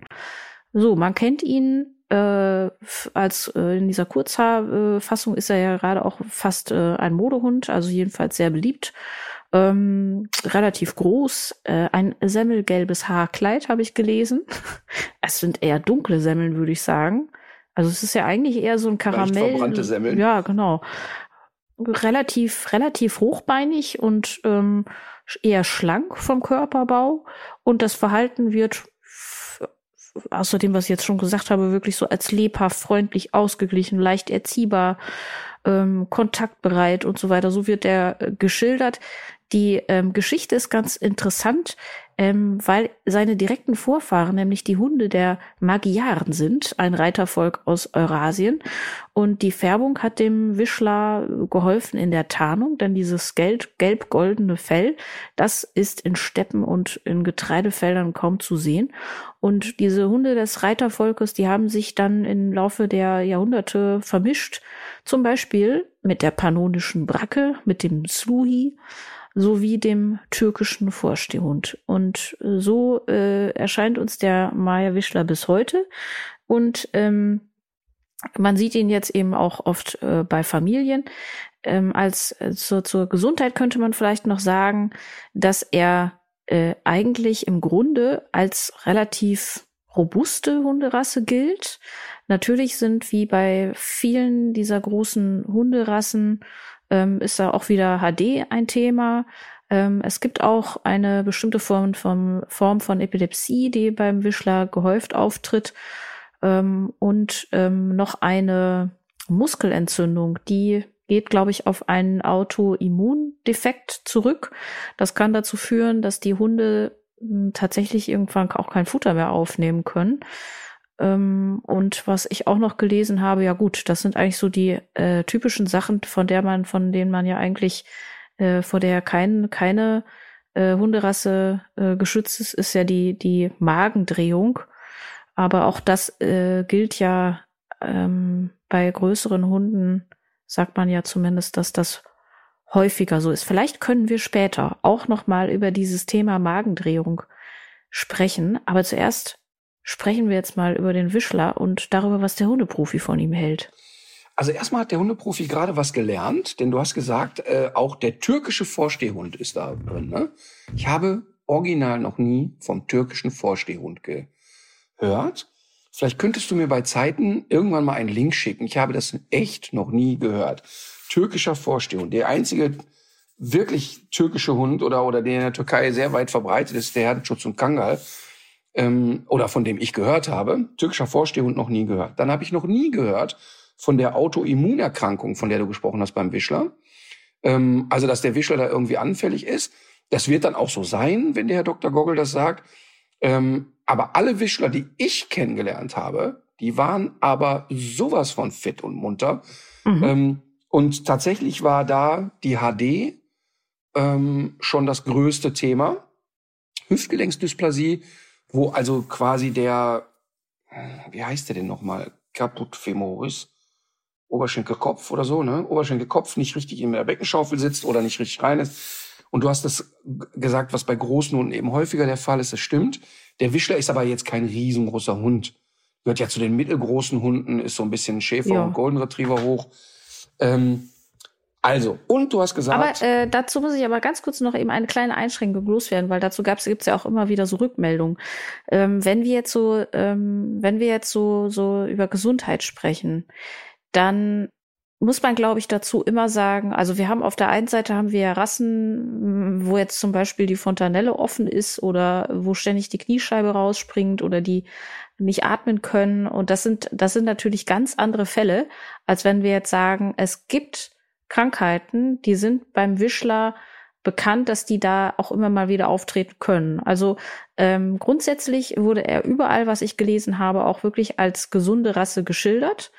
Ähm, aber wenn man denn dann guckt, was tritt denn auf? Und wenn man danach fragt, welche Krankheiten treten auf, dann findet man diese und jene. Das heißt aber nicht im Umkehrschluss, dass die da besonders häufig auftreten oder dass diese Muskelentzündung jetzt so in, in, in jedem Ja, dritten verstehe. Hund äh, drin steckt. Genau. Okay, das heißt also, ähm, dann ist meine Wahrnehmung, ich habe ja dann auch manchmal eine sehr subjektive Wahrnehmung mit den Hunden, mit denen ich zu tun hatte, ähm, vielleicht gar nicht so falsch. Das deckt sich Ähm, zumindest mit dem, was ich gelesen habe. Ja, und dann übrigens zur Hüftgelenksdysplasie. Ich habe ja mal ähm, eine Reportage über Wölfe gedreht. Und tatsächlich sind ähm, nahezu alle Wölfe, die alt geworden sind und zu einer Obduktion kamen, haben altersbedingte Hüftgelenksdysplasien gehabt. Das heißt also, das ist jetzt erstmal nicht so, dass wenn wir über HD reden, dass der Hund nicht alt werden kann oder sonst was in der Art. Nur wenn man jetzt, wie es beim Golden Retriever eine Zeit lang extrem war, ähm, so schlecht Zuchtselektion betreibt, viel Inzucht und so weiter, dass die dann schon mit einem Jahr so schwere HD haben, dass sie kaum noch was können. Das ist dann das Problem. Ähm, du hast gesagt, oder ja, Schussfestigkeit ist da irgendwie erwünscht. Ähm, der ist ein Allrounder, er kann vorstehen. Und genau das ist es auch. Deshalb kam ich vom Wischler, äh, vom, vom Weimaraner vom letzten Mal, ja, so diesen Schlenker zum Wischler und sagte, Mensch, auch der erlebt gerade so einen Boom und ich erlebe auch da, dass viele Menschen, die nicht jagen, trotzdem den Wischler haben.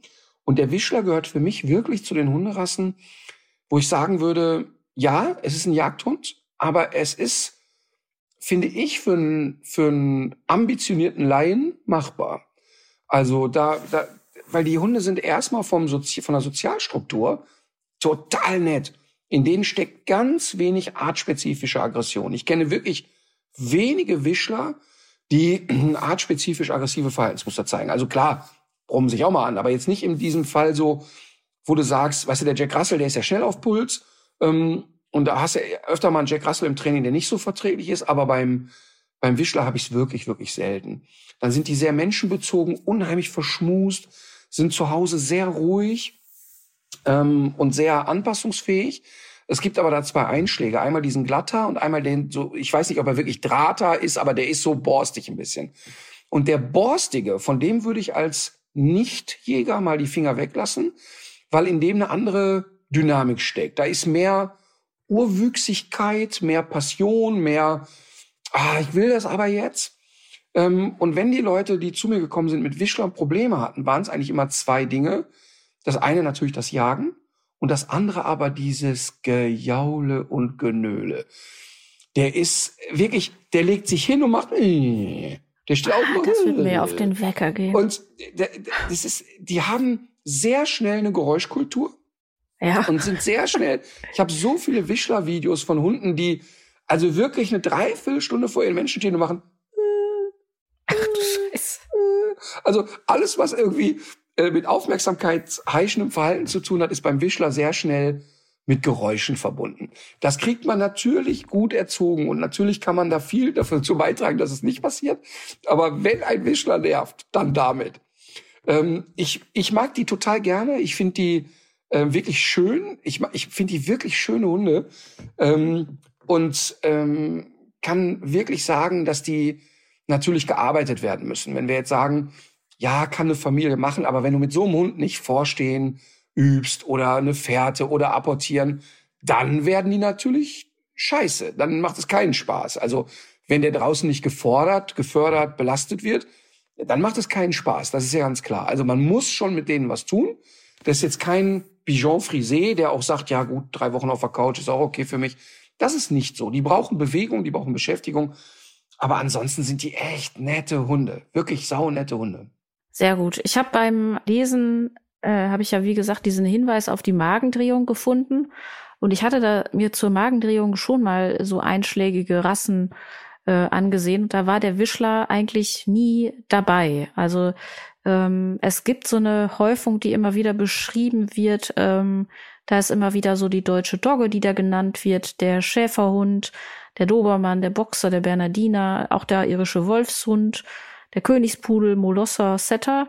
Aber ich habe vom Wischler habe ich in dem Zusammenhang hatte ich bis dahin noch nie was gelesen. Und dann hatte ich mich mal ein bisschen näher mit dieser Geschichte mit dem mit der Magendrehung befasst, was man denn da überhaupt drüber weiß und ob eigentlich so dieses Klischee, was man im Kopf hat, dass der Hund, wenn er denn nach dem Fressen äh, nicht, äh, nicht sich nicht großartig bewegt, ob man denn dann davor geschützt ist und war dann ganz überrascht, dass man eigentlich doch noch in dem Zusammenhang sehr viele Ungewissheiten hat und dass man da, äh, dass man das überhaupt nicht so sagen kann und äh, diese, also was ja passiert, ist, dass der Magen sich aufbläht, dass es dadurch zu einer Drehung im Brustkorb kommt und dass äh, über diese Drehung dann ein Verschluss, möglicherweise eher ein beidseitiger Verschluss entsteht. Ja.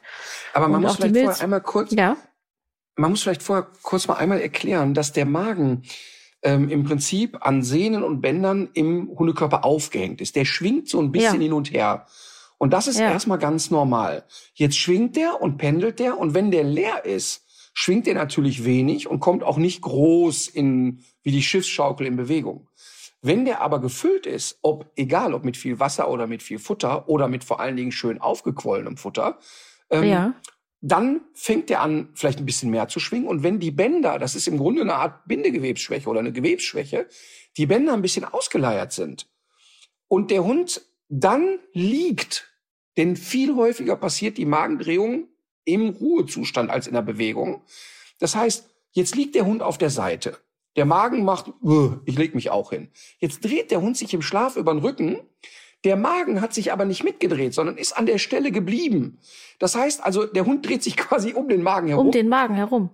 Genau. Und dann ist es wie ein, ein Rollbratennetz, was links und rechts sich mhm. zugedreht hat. Mhm. Und ähm, dann können eben die Gase nicht mehr abtransportiert werden, die Blutzufuhr ist nicht mehr gewährleistet. Und ähm, deshalb ist also, ich sag mal, mit einem gefütterten Hund ein gemütlicher Spaziergang überhaupt nicht problematisch statistisch. Aber natürlich ein wildes Toben mit über den Rücken rollen und so weiter sollte man natürlich vermeiden. Aber ich muss immer lachen, wenn die Leute mir schreiben, ja, aber mit dem Futterbeutel draußen, der Hund ausschließlich draußen, Chance auf Magendrehung. Das ist wirklich falsch. Das ist wissenschaftlich Blödsinn. Wenn ein Hund ähm, mit angefülltem Magen eine Suche macht, etwas apportiert, ist die Chance auf eine Magendrehung wirklich statistisch bei null. Das ist Quatsch. Ähm, also natürlich ist klar, dass ich, wenn ich einem Hund jetzt wirklich eine volle Portion gebe, lasse ich den nicht mehr sich übereinander kugeln mit anderen Hunden und so weiter. Aber auch da muss man ganz klar sagen, es ist eine Schwäche dieser Gewebsstruktur. Und wenn das aber passiert, dann hast du, wenn es gut läuft, noch zwei Stunden Zeit, den Hund operieren zu lassen. Der geht dran kaputt und zwar unglaublich elendig. Du, und wenn du mal einen Hund mit einer Magendrehung gesehen hast, du weißt sofort, hier ist die Kacke am Dampfen. Also der Hund versucht, der speichelt sehr stark, aber es kommt natürlich nichts. Der versucht zu würgen. Der Magen oder der, der, der bläht sehr stark, sehr schnell auf und der krümmt sich wirklich vor Schmerzen.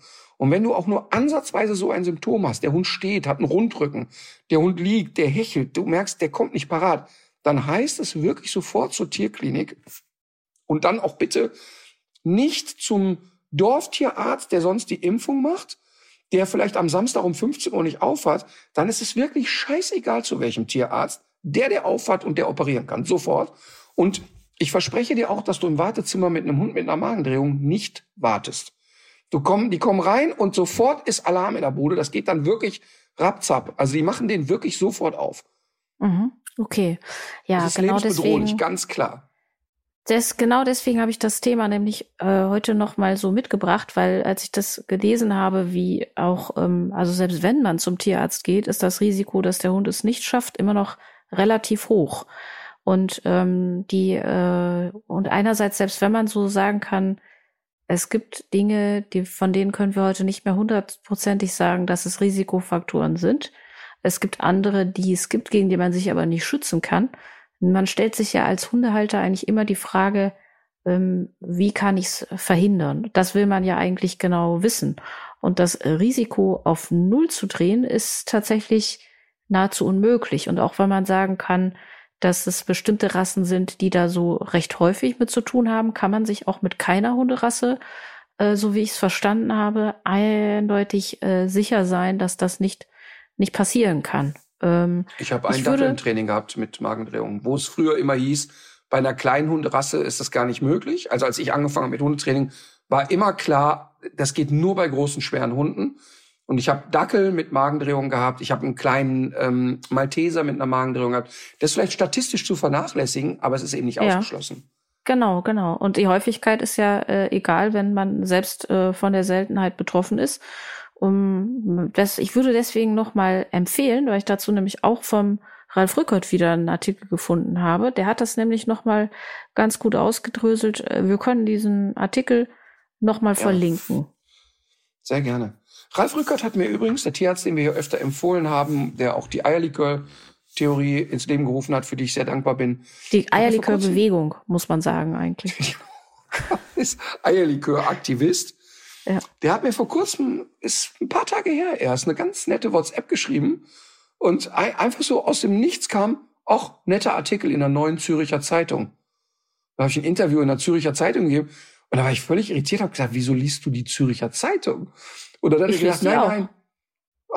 Aber er hat die gesagt, NZZ? Ja. Er hat aber gesagt, Facebook kennt meinen Algorithmus und schmeißt mir solche Sachen vor die Füße. Ach so. Es war genau. wirklich ein schönes Interview, weil es ein, ein Interview war, was ähm, wirklich ein bisschen anders war als sonst. Sonst kriegt man ja Ach, immer, cool. du kriegst ja immer die, die 20 Standardfragen gestellt und alle glauben, sie hätten der Draht neu erfunden. Und immer wenn ein Journalist mich fragt, also was ist eigentlich die nervigste Frage, die Sie je gestellt bekommen, dann sage ich meistens die letzten zehn, die Sie gestellt haben.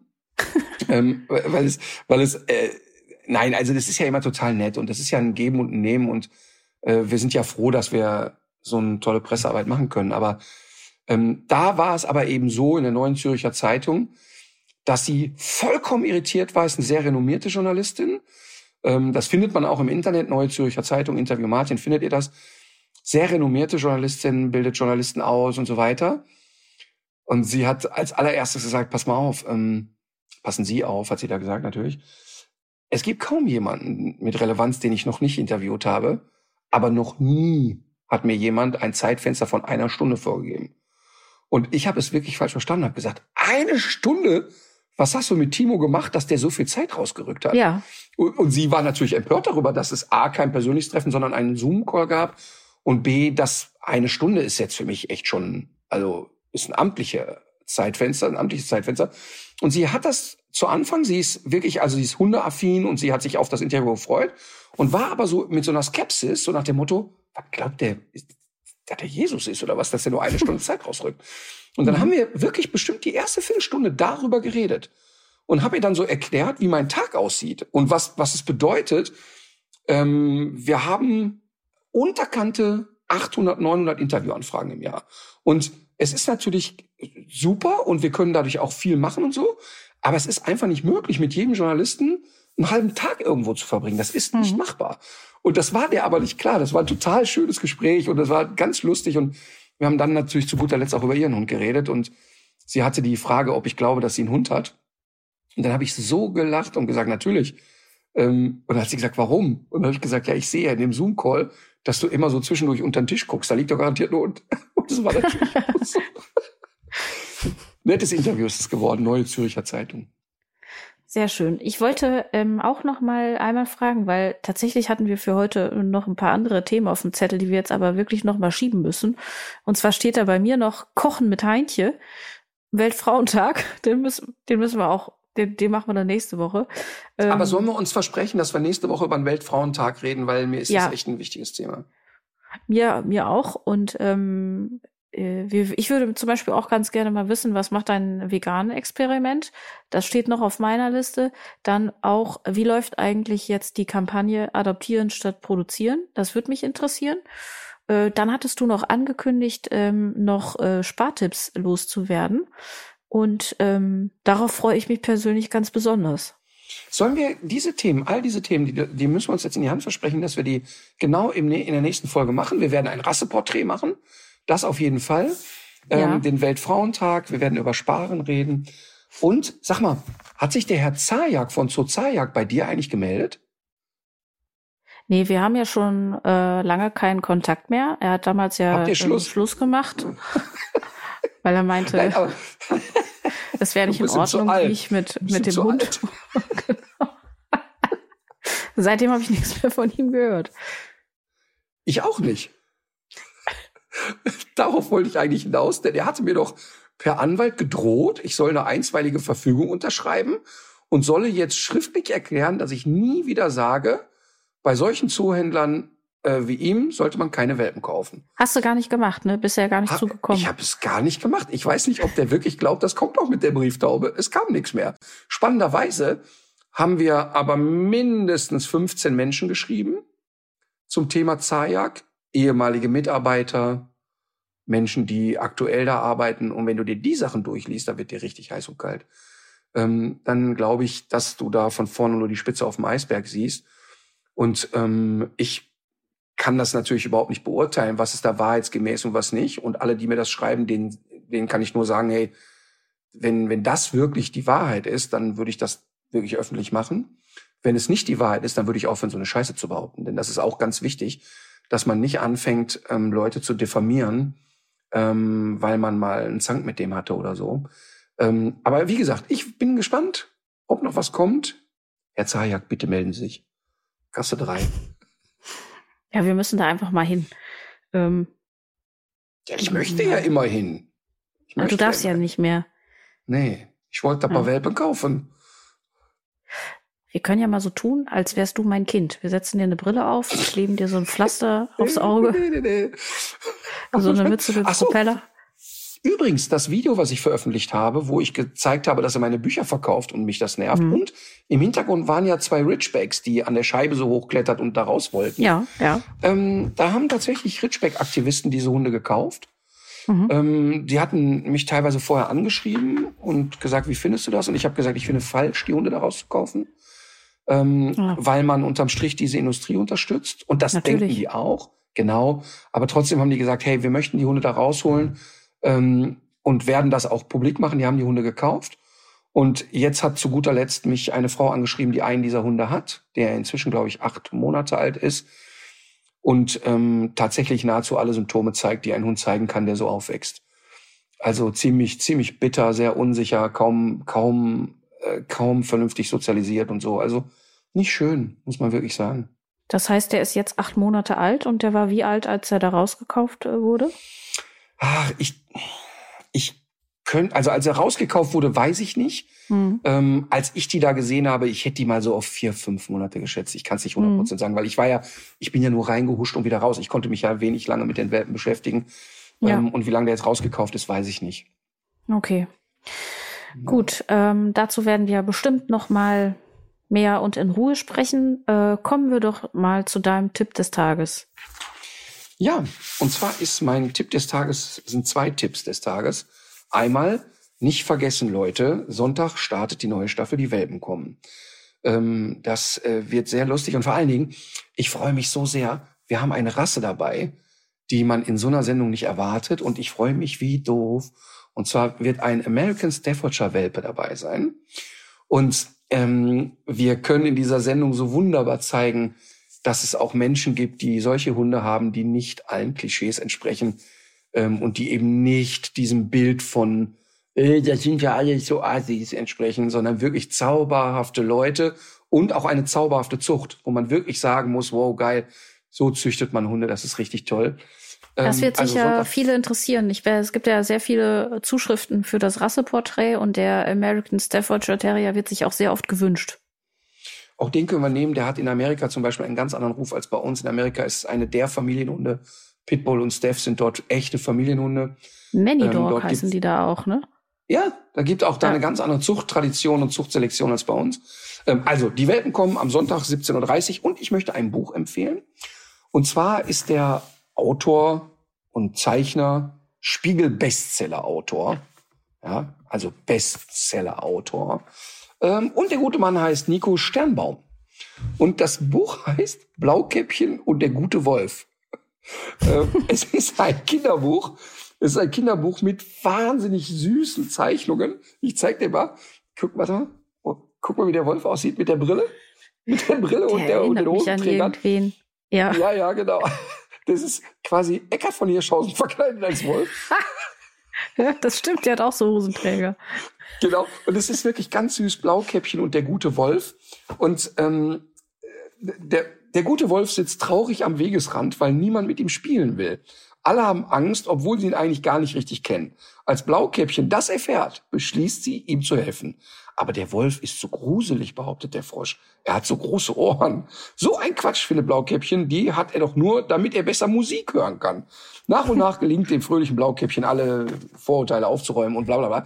Ist total süß, weil es eben Hört genau das Gegenteil der, an.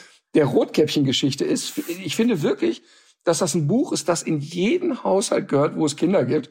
Es ist so süß und lustig gemacht. Also wirklich, wirklich toll.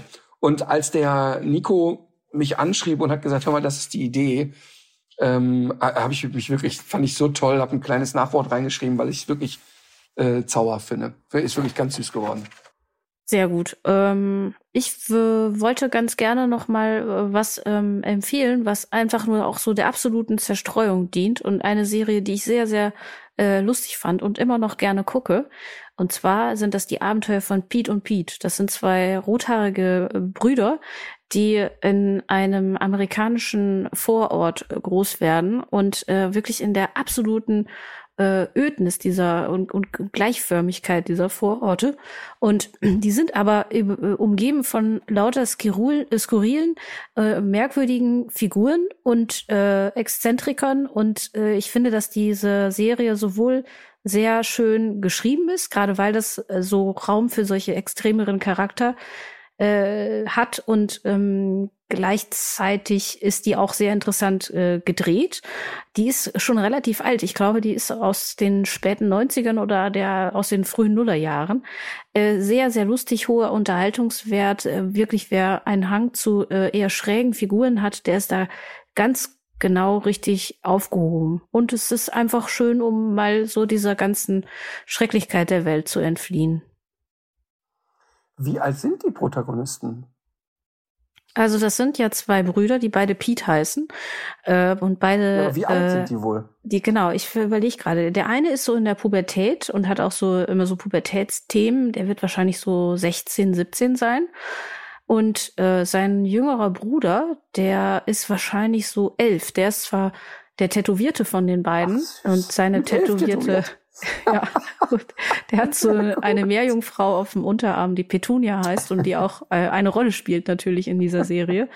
Der, der ist wahrscheinlich so zehn oder elf. Und der ist auch wirklich, ich finde, er ist eine sehr interessante Figur und er hat immer so Probleme auch so mit Autoritäten und äh, ist ganz oft in, in ganz, ganz merkwürdige äh, hat ganz oft irgendwie so merkwürdigen Streit mit Leuten und und äh, das ist aber es ist aber wirklich immer enorm äh, es ist immer einfach immer sehr lustig.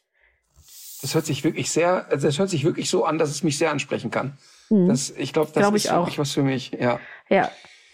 Diese Emotionalität habe ich ja, ich glaube, die Serie habe ich auch schon mal hier empfohlen. Äh, The Wonder Years, wunderbare Jahre, die die wo wo der Junge, der ich glaube, der ist so zwölf, auch in der Sendung. Ähm, so typische amerikanische Vorstadtfamilie und der ist ja so verliebt in die Nachbarin Winnie Cooper. Und ich wirklich, ich muss heute bei jeder Folge weinen. Und ich habe, ich weiß nicht, wie oft ich das gesehen habe. Und ich kann so derart diesen Jungen fühlen und fühle mich so mit dem verbunden, obwohl meine Lebensgeschichte eine andere ist als seine. Ne? Aber trotzdem, ich kann den so fühlen. Wunderbare Jahre, das ist echt so zauberhaft. Und das, was du da beschreibst, ich glaube, das könnte mir dann auch äh, wirklich sehr ans Herz wachsen. Das glaube ich auch, wobei das natürlich, also diese, diese Themen, die sind sehr absurd, ne? Also das knüpft jetzt nicht so an so schwere Themen an, weil das war bei Wunderbare Jahre, da, da ging es ja tatsächlich auch um Freundschaft, Verlust, unerwiderte Liebe, äh, sein Arschloch von Bruder, der ihm das Leben schwer gemacht hat und so. Und äh, das ist irgendwie, äh, insofern ist das viel gefälliger. Und mir ist das neulich noch aufgefallen, ja, bei letzte Woche habe ich ja Seinfeld auch empfohlen. Ich glaube, weil jetzt gerade so viele solche Themen äh, so ja, so beherrschend sind und man so eine gewisse Flucht sucht, sind mir diese beiden Serien auch wieder in den Sinn gekommen. Und das fand ich, befinde ich bei Seinfeld auch immer so, die haben so eine unglaubliche Langeweile, dass die sich an so, an so Nickeligkeiten irgendwie aufhalten können. Und das macht so äh, entspannt. Es ist so, deswegen, es ist wirklich so eine, so ein Eskapismus einfach. Aber, sehr Aber wunderbare, wunderbare Jahre, wenn du sagst, das sind so schwere Themen, das stimmt. Aber ich finde nicht so schwere Themen, die mich so runterziehen, sondern die mich so rühren. Ich gehe dann wirklich mit, mit Kullern an die Tränen und dann gehe ich weg und denk so, boah, meine Kindheit war ja, ich fand meine Kindheit sehr schön obwohl das zu Hause irgendwie chaotisch war. Ich habe mir echt eine schöne Zeit gemacht in meiner Jugend und Kindheit. Also in der Jugend ein bisschen mehr als in der Kindheit vielleicht. Aber ich fand das schön. Ich habe ein wohliges Gefühl, wenn ich in meine Kindheit, also nicht wohlig im Sinne von ein schönes Nest, sondern ich habe einfach Späßchen gehabt. Und ich, und bei, ich finde wunderbare Jahre, da geht's ja immer darum, und ich glaube übrigens, dass das das Thema überhaupt über allen Dingen steht, ist, dass die Menschen geliebt werden möchten. Und egal, wer welche Scheiße baut, ob der Putin in den Krieg zieht, äh, keine Ahnung, ich mich mit wem auch immer streite, mir jemanden Brief schreibt, ich habe keine Ahnung von Training. Es geht immer darum, dass Menschen geliebt werden möchten. Und auch so ein Verrückter wie der Putin hat im Kopf, das, was ich jetzt mache, führt zu Anerkennung. In, in seinem Moloch wird er geschätzt und geliebt und gewertschätzt für das, was er macht. Ähm, und es geht immer darum, und bei Wunderbare Jahre geht es genau immer darum. Dieser Junge möchte einmal von seinem Vater gerückt werden und hören, das hast du wirklich cool gemacht. Er möchte einmal, dass sein Bruder für ihn einsteht. Oder, oder, oder. Er möchte einmal so, ne? Und es geht genau darum im Leben. Egal, du kannst noch so ein dickes Fell haben. Es geht immer darum, man möchte geliebt werden. Und das ist auch genauso, habe ich mich vor kurzem wirklich ganz lange auch mit dem Delef Steves und mit Matthias Mester darüber unterhalten dass ich mache jetzt, weiß nicht, 22 Jahre Fernsehen und ich habe echt auch viel abgekriegt in der Zeit. Meistens nur nette Sachen, aber auch ein paar Sachen abgekriegt. Und immer noch geht mir das durch Mark und Bein, wenn jemand eine Ungerechtigkeit verbreitet oder oder so. Und es hat jeder hat so das tiefe Bedürfnis, gemocht und geliebt zu werden. Und und das und das mag ich bei der Serie Wunderbare Jahre extrem dass das der rote Faden dieser das Sendung stimmt, ist. Und das stimmt. Ja. Für mich hat das keinen Schwermut in dem Sinne. Nee, äh, nee, aber es sind tatsächlich so ein bisschen gehaltvollere Themen, sage ich mal so. Das muss, das ist nicht alles nur schwer, sondern die sind, ja, das hat, das hat irgendwie ein bisschen mehr Gehalt. Aber ich kann mich auch erinnern, dass es da ja auch sehr lustige Geschichten immer wieder gab. Also die, das ist ja auch sehr witzig, ja. Total. So, dann? Ja, ja. So, äh, Musik. Musik 2, 3. Ich möchte empfehlen von Wir sind Helden. Ich bin eigentlich überhaupt kein Fan dieser Band, aber ich habe es vor ein paar Stunden gehört und das Lied heißt Gekommen, um zu bleiben. Und ich habe, als ich in der Anfangsphase Hundetraining gestartet habe, wurde ich besonders von den Alteingesessenen sehr stark attackiert. Und ich muss im Nachhinein denken, äh, dass ich immer gedacht habe, ich bin gekommen, um zu bleiben. Und ich äh, finde das eigentlich, möchte ich, dass die NATO ähm, dieses Lied auf Russisch äh, in den Kreml schickt und sagt, Junge, wir alle sind gekommen, um zu bleiben, du kannst dich auf den Kopf stellen. Und ähm, ich finde es dieses so, ja, wir bleiben halt, fertig. Das finde ich schön, schöne, schöne Formulierung ist das. Äh, bei mir ist es äh, meinem Tipp entsprechend das Lied Hey Sandy von der Band Polaris, die nämlich den, die Titelmelodie zu dieser Serie beigesteuert hat. Und das Witzige ist, also selbst wenn man ähm, äh, Native Speaker ist, versteht man diesen Text nicht so richtig. Und es gibt einige äh, Theorien, die sich um diesen Text ranken, aber der Sänger äh, oh, oh, hat sich dazu entschieden, das Geheimnis mit ins Grab zu nehmen. Er hat gesagt, alles, was da herumgeistert an Erklärungsansätzen, ist interessant, aber nicht zutreffend und nicht das, was er sich dabei gedacht hat. Und äh, er löst es aber eben auch nicht auf. Das finde ich ja, das finde ich ja sensationell. Das finde ich ja sensationell. Das ist ja, ich meine, das ist ja sowieso immer, wenn in Kunst der Analytiker kommt und dem Künstler und der Welt erklärt, was der Künstler sich wohl gerade gedacht hat. Das ist ja immer Hurz. So, Frau Alik, wie sehen die nächsten Tage aus? Hast du viel zu tun? Äh, ich komme ja morgen äh, vorbeigeeiert bei deinem Dreh, falls du das schon wieder verdrängt hattest. Habe ich ähm, verdrängt? Da werde ich, da werde ich, das werde ich, da werde ich einen kleinen Kontrollgang äh, äh, oh. hinmachen. Okay, dann kämme ich mir die Haare. ja, und ähm, das äh, so weit, viel weiter habe ich noch gar nicht gedacht. Okay. Das ist ja schon mal viel wert, dass du bis morgen denken kannst. Ja. Und selbst? Äh, ja, ich habe gerade gehört, dass ich morgen einen Dreh habe. Ja. der, der sehr. Nee, die Woche ist tatsächlich, die Woche ist echt pickepacke voll. Ich habe jetzt noch ähm, drei Drehtage hintereinander. Und dann fliege ich morgens, also am Samstagmorgen fliege ich nach Mallorca. Mhm. Ziemlich früh, erste Maschine, 6 Uhr Piefenpuffel. Haben sich die Spritpreise eigentlich langsam auch auf das Kerosin ausgewirkt oder kannst du da immer noch wie andere Leute mit dem Bus einfach so hin, hinfliegen?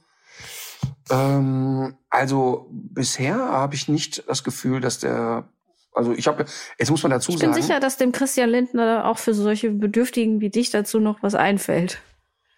Ich, also ich denke schon, dass das gefördert wird jetzt. Ja. Also, ne, also ich denke, wenn ich mir jetzt einen sechsten oder siebten SUV kaufe, denke ich, dass der inzwischen im Gratispaket ja. sein wird. Ja. Ähm, nee, also es ist ganz interessant, denn ich habe ja die Flüge, ähm, ich alter Sparfuchs, ähm, als plötzlich die äh, Aussage kam von den Fluggesellschaften, na ja, jetzt in Pandemiezeiten, wir werden die Flüge jetzt kostenlos schiebbar machen. Und ähm, dann habe ich mal so ein 50er-Paket Flüge gekauft und die gebucht und die schiebe ich jetzt einfach so lange hin und her, bis sie mir passen. Mhm. Das heißt also, ähm, das ist wirklich sehr, lustig. Ähm, also das heißt, Flugkontingent ist jetzt für die nächsten drei Jahre erstmal erfüllt und mhm. die schiebe ich mir hin und her, bis irgendwann einer merkt, okay, das dumme Schwein hat die billigen Flüge gekauft. Aber ich fliege ja äh, nicht nur zur reinen Beheiterung dahin, denn Erheiterung dahin. Ich fliege am Samstagmorgen hin, werde einen riesengroßen Einkauf machen für fünf erwachsene Männer der für sechs Tage halten muss, denn dann kommen die Jungs nach und wir schreiben ab nächste Woche das Programm. Ach cool. Ja gut. Also wir verfeinern es. Das Grund Grundgerüst steht natürlich, ähm, mhm. das ist ja klar, aber jetzt geht's ans Feintuning, das ist richtig Arbeit. Ja, ich äh, gönn dir das. Äh, ich hoffe, dass das gut wird ähm, und ähm, gehe aber auch davon aus und ich werde einfach mich äh, auch in Zukunft nicht zurückhalten mit diesen äh, Nickeligkeiten im Hinblick auf dein Flugverhalten. Total. Und, und das soll ja auch so sein. Nein, genau. Nein, und ich finde, das ist ja auch total, das ist ja auch das, was die Menschen hier an dem Podcast sehr schätzen. Das, uns schreiben ja teilweise Menschen, äh, Katharina, du hast doch ein bisschen Einfluss auf ihn. Kannst du denn nicht Ach, mal was? das Echt? Leite dir das mal bitte weiter. Wieso dringen die nicht zu mir vor, diese Zuschriften? Ja, die filter ich alle weg natürlich. Aber Ach, ähm, Nein, nein. Und ich finde das auch wirklich, und, und wenn du, wenn durch meine, äh, sag ich jetzt mal, Mallorca-Fliegerei, ähm, das hört sich immer ganz wild an. Und vielleicht ist es auch für Normalbürger wild, aber es ist wahrscheinlich, sind es zwölfmal im Jahr oder so. du hörst. Ja, es ist, äh, okay, ich pflanze ja. dafür Bäume. Gut, ähm, alles Wie viele klar. Bäume ich muss ich pflanzen pro Flug? Ja, das Problem ist ja, ähm, so viele Bäume, wie jetzt alle pflanzen wollen, um alles Mögliche auszugleichen, gibt's ja gar nicht. Und äh, damit die überhaupt noch wachsen können, müssen wir auch weniger Treibhausgase emittieren. Also es können nicht alle immer nur kompensieren. Das ist so wie beim Kuchenessen. Es gibt für alle dann eben ein Stück und irgendwann ist der okay. Kuchen dann weg.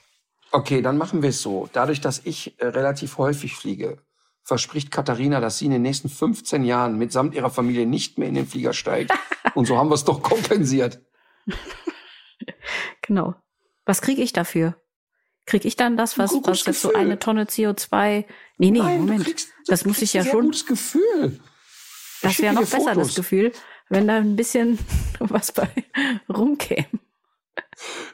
Ach, ach, du schickst mir Fotos, das, oder? Das könnt ihr nicht sehen, ja. wenn es da etwas bei rumkäme und reibt sich so die Finger, so wie Da müsste ein kleiner Obolus fließen. Nein, also guck mal. Ja, ich sehe schon. es ich ist glaub, ja immer, es ist das Schönste, Katharina, wenn man helfen kann und jemand anderen glücklich machen kann. Und du machst mich damit glücklich, dass ich in Zukunft wieder sorgenfrei fliegen kann. Ich fahre jetzt in den Tunnel. Ich kann dich kaum noch hören. so, okay, Leute. In diesem Sinne, legt euch wieder hin. Legt euch wieder hin.